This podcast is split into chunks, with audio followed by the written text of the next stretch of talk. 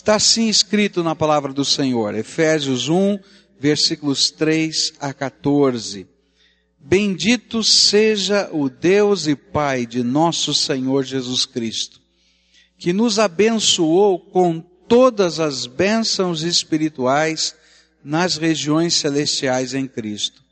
Porque Deus nos escolheu nele antes da criação do mundo, para sermos santos, irrepreensíveis em Sua presença.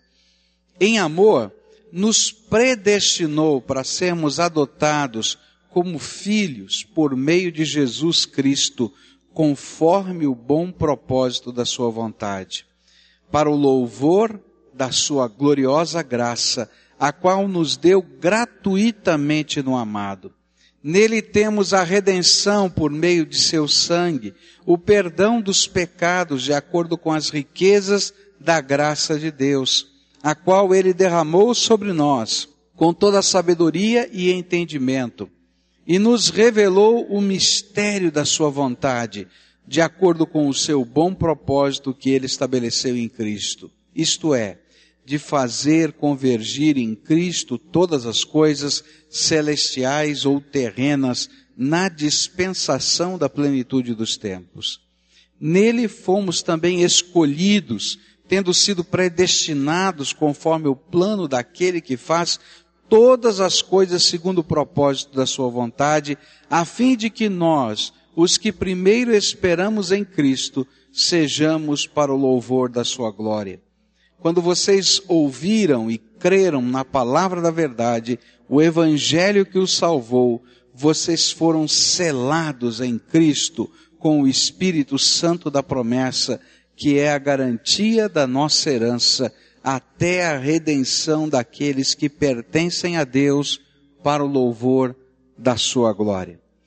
Temos estudado esse texto e aqui nesse texto nós temos uma relação de bênçãos espirituais que Deus tem nos dado. A primeira delas é Deus ter nos escolhido através de Jesus antes da fundação do mundo havia um plano de Deus arquitetado para nossa salvação.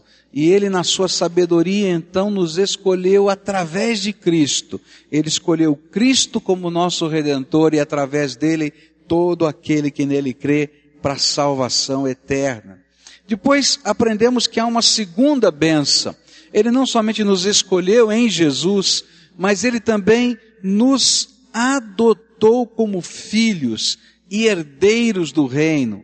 E nós estivemos estudando já o que significa sermos adotados como filhos de Deus e declarados herdeiros do seu reino.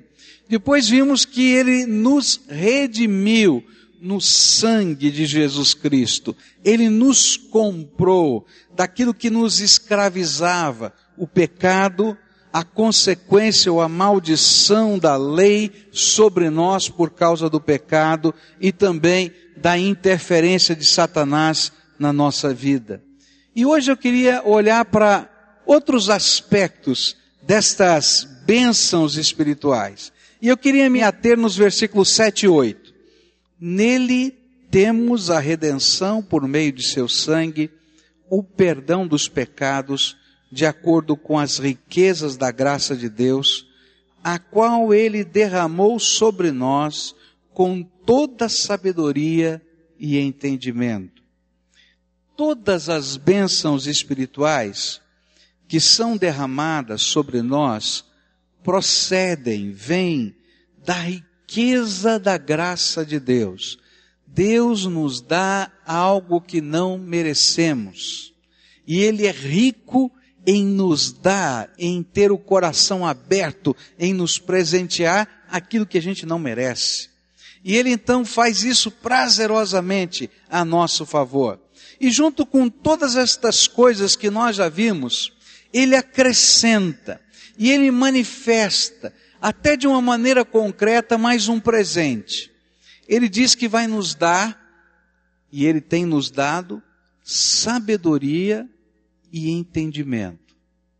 Esta é uma bênção espiritual que Deus quer derramar sobre todos os seus filhos. Não é privilégio de alguns, é desejo de Deus que sabedoria e entendimento estejam sobre todos os seus filhos. Que significa esta bênção? Que tipo de bênção é esta? Quando a Bíblia fala a respeito de sabedoria, ela fala sobre a arte de viver e se relacionar tanto com Deus como com os homens. Sabedoria na Bíblia não significa você ter um título, não significa você ter um diploma, não significa você ter um conhecimento geral, não significa que você é como o Google. Na internet, você acessa um site chamado Google e você coloca uma palavra, né, uma expressão e de repente aparecem milhares e milhares de páginas que vão discutir essa palavra. Não é isso que a Bíblia fala sobre sabedoria. A Bíblia, quando fala sobre sabedoria, fala sobre a capacidade que alguém recebe de poder se relacionar com Deus e se relacionar com as pessoas e discernir a vida com outros olhos. E quando a gente olha para a vida, a gente vai descobrir quanta gente tem falta de sabedoria. É interessante que recentemente, alguns anos atrás, um autor escreveu um livro que se tornou um best-seller, né, falando sobre inteligência emocional. Não sei quantos aqui já leram esse livro. Ele diz que inteligência, conhecimento, capacidade não representa a habilidade de viver bem e feliz. E ele chama de inteligência emocional aquilo que a Bíblia diz que é sabedoria. E diz que esta é a maior necessidade dos tempos de hoje. Tanto que ele escreveu depois outros livros falando sobre a mesma coisa e dizendo, olha, inteligência emocional voltada para o trabalho, inteligência emocional voltada para a família. Por quê? Porque ele descobriu na sociedade como um pesquisador que a maior carência hoje na sociedade, na família, é de saber se relacionar. E a Bíblia nos diz que Deus está nos dando um presente espiritual, um tipo de sabedoria que não é humana, que é divina, que é derramada sobre nós, e que não é um mero conhecimento teórico, mas a capacidade de aplicar à vida, aos problemas e às próprias relações interpessoais, os valores do reino de Deus talvez ficasse mais claro para nós se nós disséssemos que o que Deus quer nos ajudar a viver é maturidade. Porque muitos de nós temos carência desse tipo de maturidade, essa capacidade de viver bem nos seus relacionamentos. A segunda palavra apresentada por Paulo aqui, que faz parte desta mesma bênção, é esta palavra entendimento em algumas versões da Bíblia, ou discernimento em outras versões da Bíblia.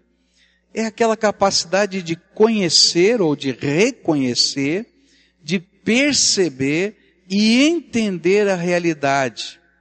É uma palavra ainda um pouco mais prática do que sabedoria. É aquela pessoa que olha para a realidade e não está vendo apenas os fatos. Você já viu como em casa a gente briga às vezes por coisas que não tem nada a ver. A gente está brigando por causa do copo d'água, a gente está brigando por causa do chão, a gente está brigando por causa do tapete, mas na verdade a gente não está brigando por causa do copo d'água, do tapete ou do chão. Esses são os fatos desencadeadores.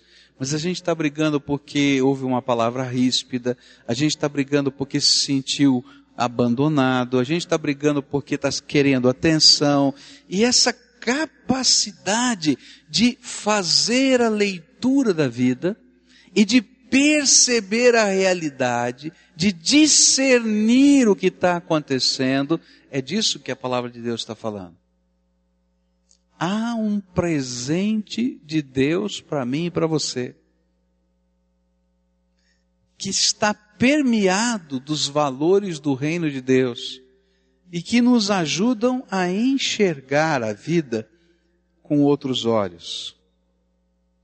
É interessante é que estas duas palavras na Bíblia sempre aparecem, ou quase sempre aparecem juntas, sabedoria e entendimento, ou sabedoria e discernimento.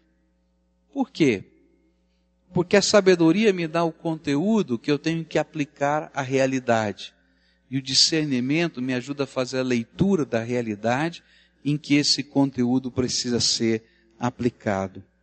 É como se o Senhor estivesse nos dizendo que derramaria sobre os seus filhos uma capacidade de entender a vida e as suas demandas de uma maneira muito peculiar. Como se Ele estivesse nos permitindo enxergar a vida sob a sua perspectiva ou vê-la com os seus olhos. A maneira como nós enxergamos a vida, resolvemos problemas, desenvolvemos nossas prioridades, conduzimos os nossos relacionamentos, passa a ser tremendamente afetada por esta bênção espiritual. Deus tem um presente para nós. E esse presente se concretiza na minha vida. É a capacidade de olhar o mundo, a vida, as pessoas, a família com os olhos de Deus e de discernir as coisas que estão acontecendo com os valores e os princípios da palavra de Deus. E na medida em que a gente vai tomando posse desse presente, a gente vai aprendendo a viver melhor com as pessoas. Agora tem um problema com esse presente. É que muitos de nós recebemos o presente e guardamos na gaveta. E só usam na situação de emergência. Enquanto que Deus está dizendo assim, não, querido, é para usar todo dia, toda hora. E por que que não usam todo dia e toda hora? porque não permitem que a palavra de Deus e os valores do reino de Deus transformem o seu coração e a sua visão. A gente permite que em algumas áreas da vida a sabedoria de Deus nos controle, mas tem algumas que a gente não quer que Ele controle. E aí, o que vai acontecendo é que nós permitimos que a sabedoria humana que a Bíblia vai colocar algumas expressões muito fortes no livro de Tiago, que ele diz que não é só humana, mas é diabólica, porque ela é beligerante, ela é competitiva, ela não levanta o outro, ela tenta pisar em cima do outro. Essa nos controla em algumas áreas da vida. E aí nós guardamos a bênção de Deus na gaveta, no armário e sofremos. Deus nos prometeu que não importa qual seja a cultura que você tem, Deus nos prometeu que não importa quais foram os cursos que você fez, Deus nos prometeu que Ele nos daria esse tipo de sabedoria.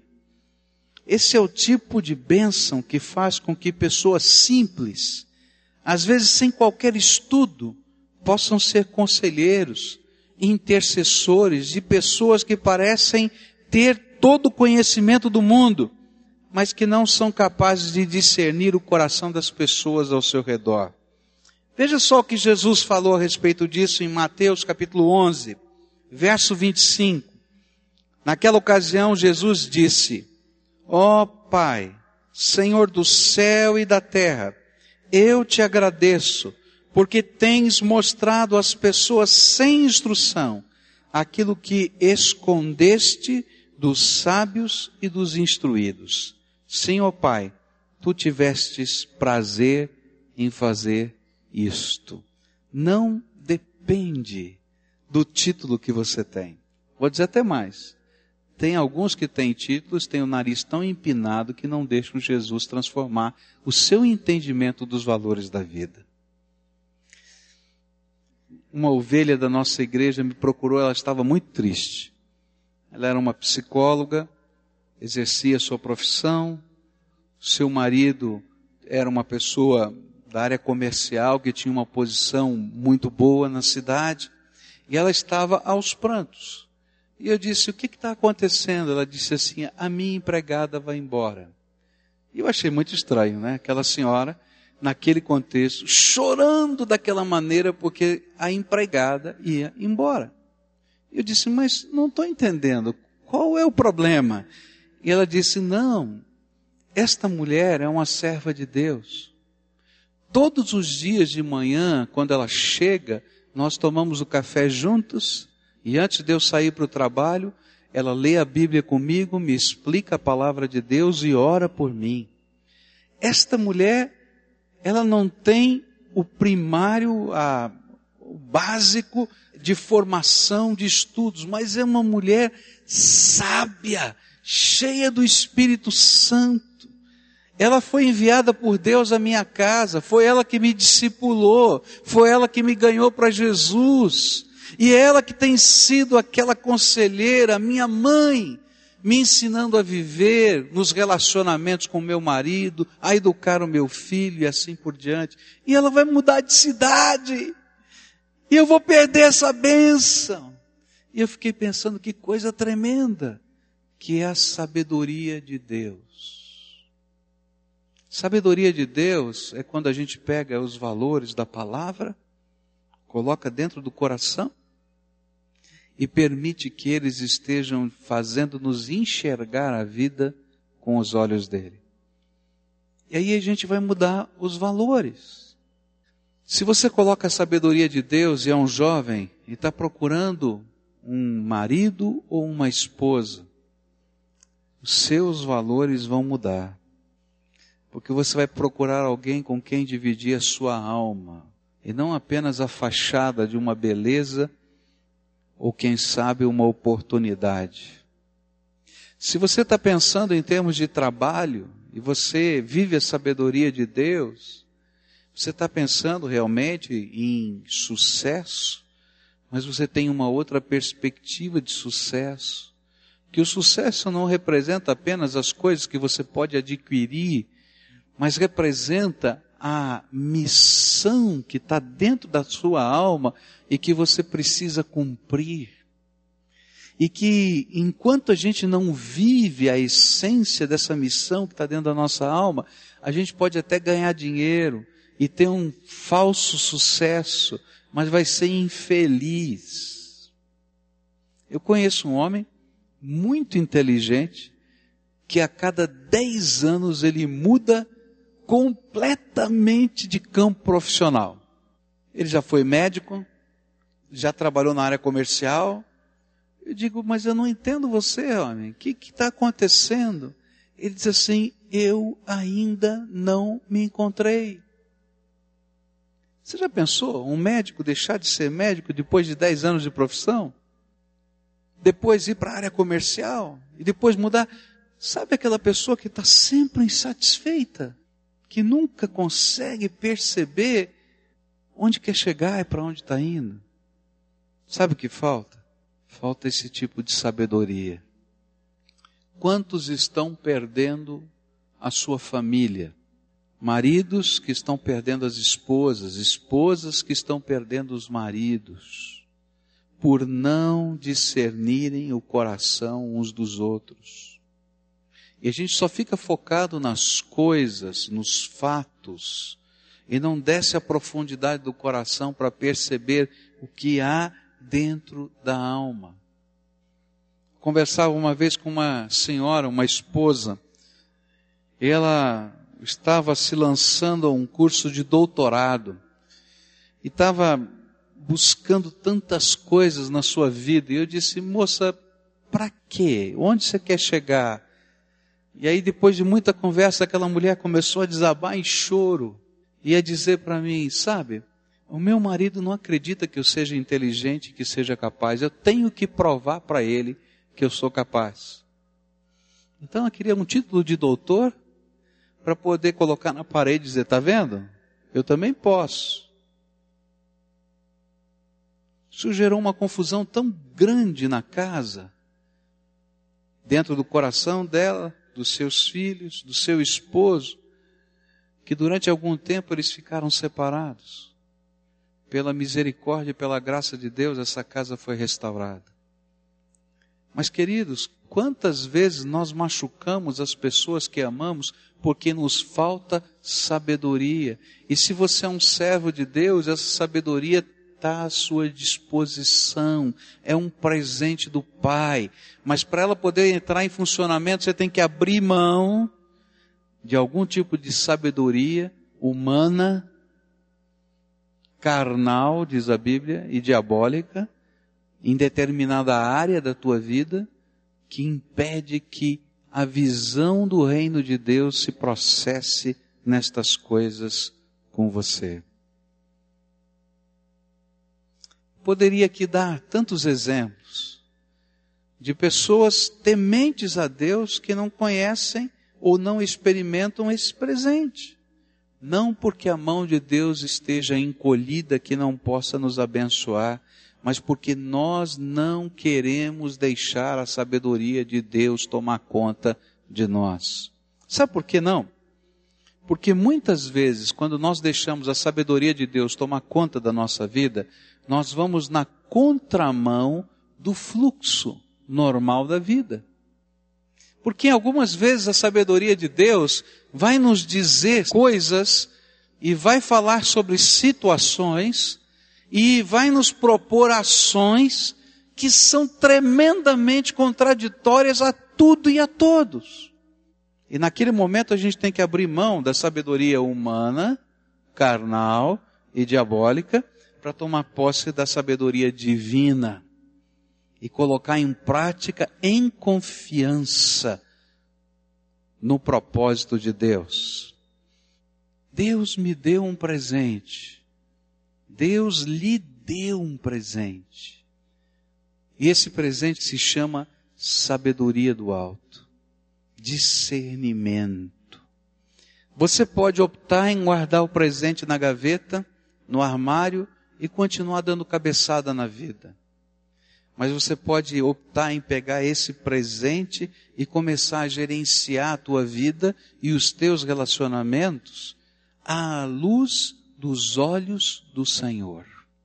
E se você tem dificuldade em aplicar esse presente à vida, há um conselho de Deus para você no livro de Tiago. Diz assim: Mas se alguém tem falta de sabedoria, peça a Deus, e Ele dará, porque é generoso e dá com bondade a todos. Agora eu quero dizer para você quais são as áreas mais difíceis para a gente aplicar a sabedoria do alto.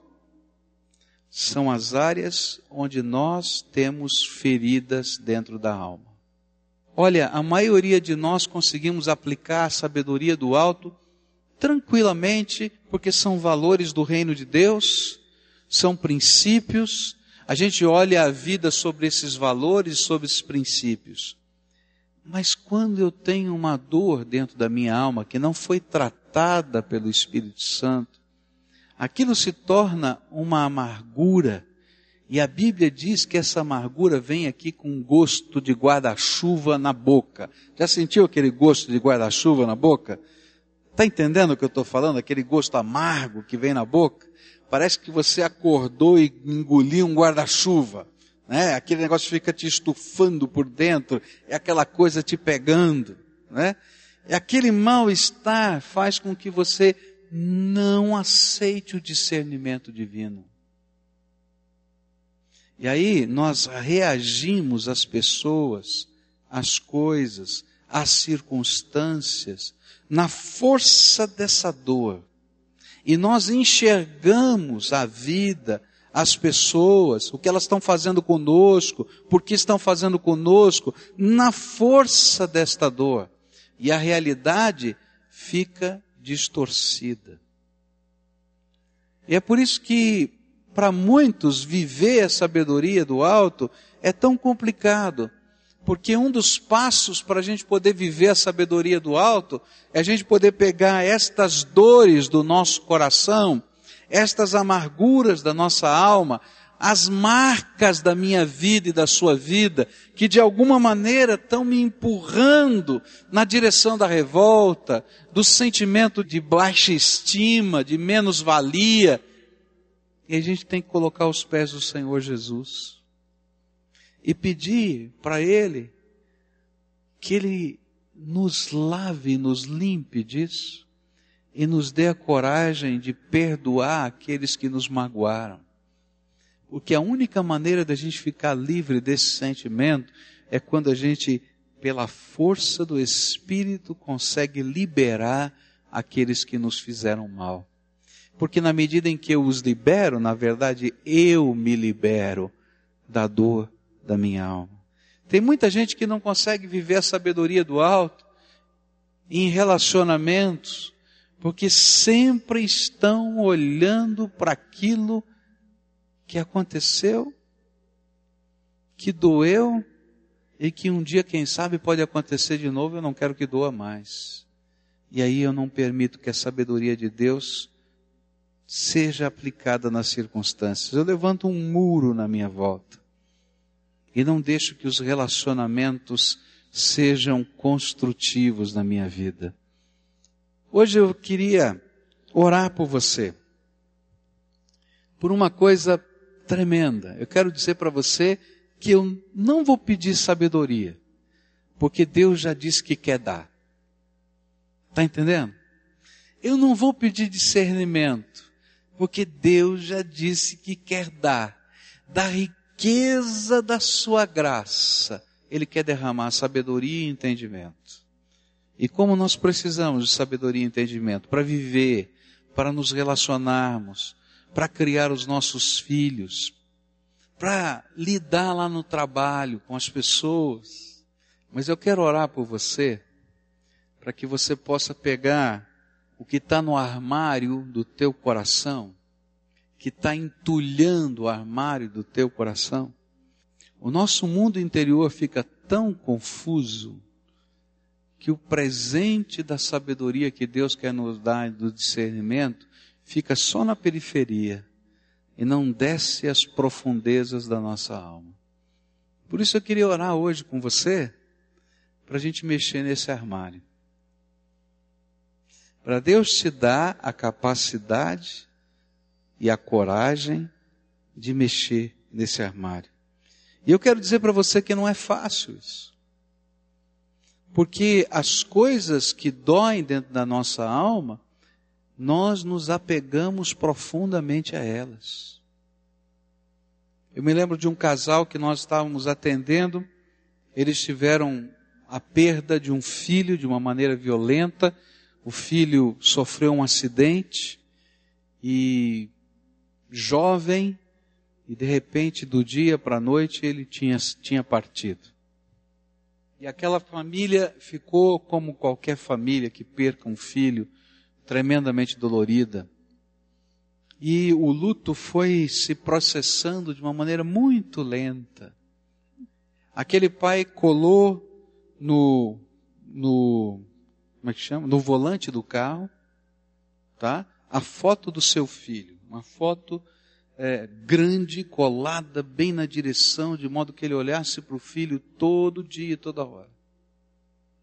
Todas as coisas da casa daquele filho estavam intactas. Ninguém tinha coragem de mexer em nada e tirar nada. O quarto arrumado, bonito, o armário com todas as roupas. A mamãe, de vez em quando, tirava as roupas, lavava e colocava de novo no armário para ficar com um cheirinho gostoso naquele armário. E um dia disse para eles: agora hoje está na hora de tomar algumas providências. Você e a sua esposa vão ficar sozinhos em casa. A outra filha, que nesse momento já estava sofrendo profundamente por causa disso, ela ia viajar. E eu disse: Você vai começar, junto com a sua esposa, a tirar as coisas do armário, encaixotá-las, e depois vai levá-las para algum lugar em que possa fazer bem para alguém.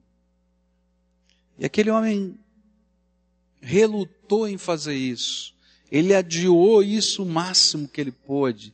Ele me enrolou um monte. Mas teve um dia que ele fez. E ele então foi compartilhando a dor do seu coração.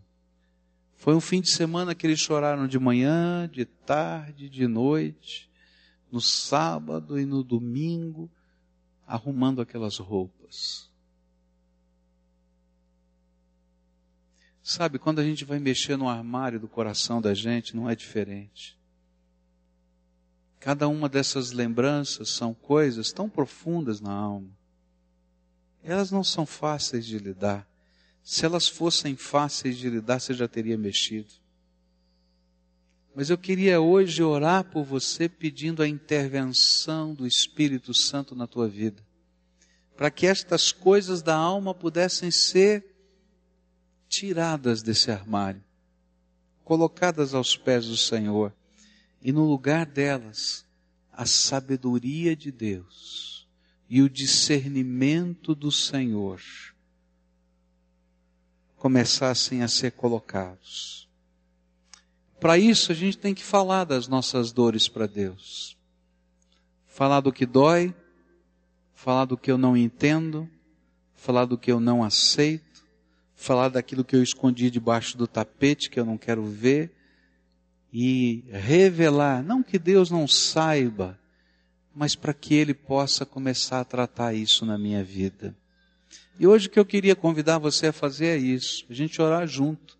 Num momento da sua oração eu vou desafiar você a colocar as dores. O que você não entende, o que você não aceita, o que está entulhando o teu coração, e às vezes as coisas que fazem o armário do coração abrir são tão naturais da vida e ninguém vai entender o que está acontecendo com você porque começa a cair desse armário tudo isso na cabeça dos outros. Eles dizem, mas o que está acontecendo? Eu não estou entendendo. E o Espírito de Deus está dizendo para você, eu quero desentulhar esse armário para colocar a minha sabedoria e o meu discernimento que eu já dei para você mas quem sabe porque não tem lugar no armário do coração, ela ficou guardada debaixo da cama. E hoje Deus está dizendo: vamos trocar? Vamos tirar essas coisas? Vamos encaixotar? Eu queria orar com você. Eu sei que não é fácil. Eu quero dizer que algumas vezes, não poucas, eu tive que abrir o armário do meu coração para deixar Deus trabalhar algumas coisas da minha vida. E quero dizer para você que esse é um exercício que não vai terminar hoje. Porque outras coisas serão colocadas no armário do coração amanhã, depois de amanhã e depois de depois, e a gente vai ter que arrumar o armário da, do coração da gente. Eu queria convidar você que está sentindo Deus ministrar no teu coração e quer viver essa sabedoria que Deus já lhe deu. E quer viver esse discernimento que Deus já lhe deu e quer a ajuda do Espírito Santo para tirar essas coisas que estão entulhadas no teu coração, no armário do teu coração. E eu queria acompanhar você nessa oração. Oração de a gente conversar com o Pai do que está doendo, de pedir graça de Deus, pedir a intervenção do Espírito Santo, liberar perdão e colocar no lugar a sabedoria de Deus.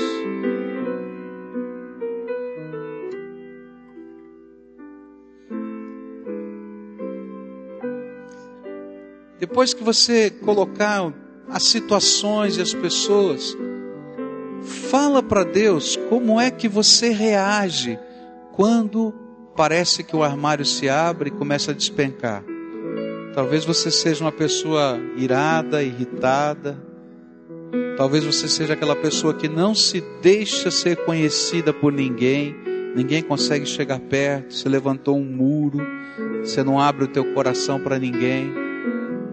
Talvez alguém sensível demais que interpreta tudo de uma maneira às vezes diferente, as pessoas dizem: "Não foi isso que eu quis dizer. Eu nunca falei isso". Então você diz isso para Deus: "Senhor, eu tenho essa dificuldade eu tenho essa dificuldade, eu trago para mim, eu, eu me condeno, eu condeno as pessoas, eu não sei, cada um tem uma vida diferente. Coloca as tuas reações diante do Pai.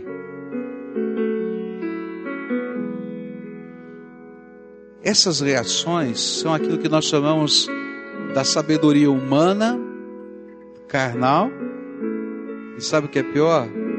É que Satanás coloca o dedinho para ficar machucando você todo o tempo, por isso ela é diabólica. E você vai dizer: Chega, Deus, eu não quero mais. Eu não quero mais isso. Eu não quero mais. Me ajuda, me ajuda. E aí toma posse do presente. Diz assim: Senhor, a tua palavra me diz que pela riqueza da tua graça em Cristo Jesus, o Senhor me deu sabedoria e entendimento. E eu quero tomar posse disso para trazer para o meu coração e para os meus relacionamentos. Agora eu quero orar por você. Santo Deus, aqui estão os teus filhinhos amados. Cada um aqui, Senhor, tem uma história. Cada um aqui, Senhor, está vivendo as suas próprias dores. Pai, eu sei como isso funciona, Pai. Porque tantas vezes eu tenho que mexer no armário do meu coração e eu sei que dói. Dói, Senhor, quando as pessoas nos machucam. E dói quando a gente se machuca e a gente não aceita isso. E nesta hora eu quero te pedir perdoa-nos, Senhor. Perdoa-nos, Senhor, porque esse armário cheio tem nos machucado e tem nos feito viver e reagir de uma maneira que não te agrada. E a gente tenta compensar, Senhor, tudo isso. E depois a gente descobre que fez mais bobagem ainda. E eu quero te pedir em nome de Jesus. Abre as janelas dos céus, ó Senhor, e derrama cura sobre essas vidas. Cura, Senhor, no poder do teu Espírito. E Senhor, se tem alguma coisa que Satanás tem usado como algema, como escravidão, como perturbação diabólica, na autoridade do nome de Jesus, eu quero repreender todo o poder das trevas e dizer a eles, no nome de Jesus, vocês estão proibidos de tocar nesta ferida porque ela foi selada e lavada com o sangue do precioso Senhor Jesus Cristo. E nesta hora, na autoridade do nome de Jesus, eu quero declarar libertação, cura. Ó oh, Pai, eu quero te pedir, Senhor, que esta promessa tua, que é uma benção espiritual da sabedoria e do discernimento, venham sobre esses teus filhos e que a maturidade do Senhor, os olhos do Senhor, estejam a ensiná-los a viver a tua graça. Fica com eles, Senhor, fica com eles e abençoa em nome de Jesus. Amém.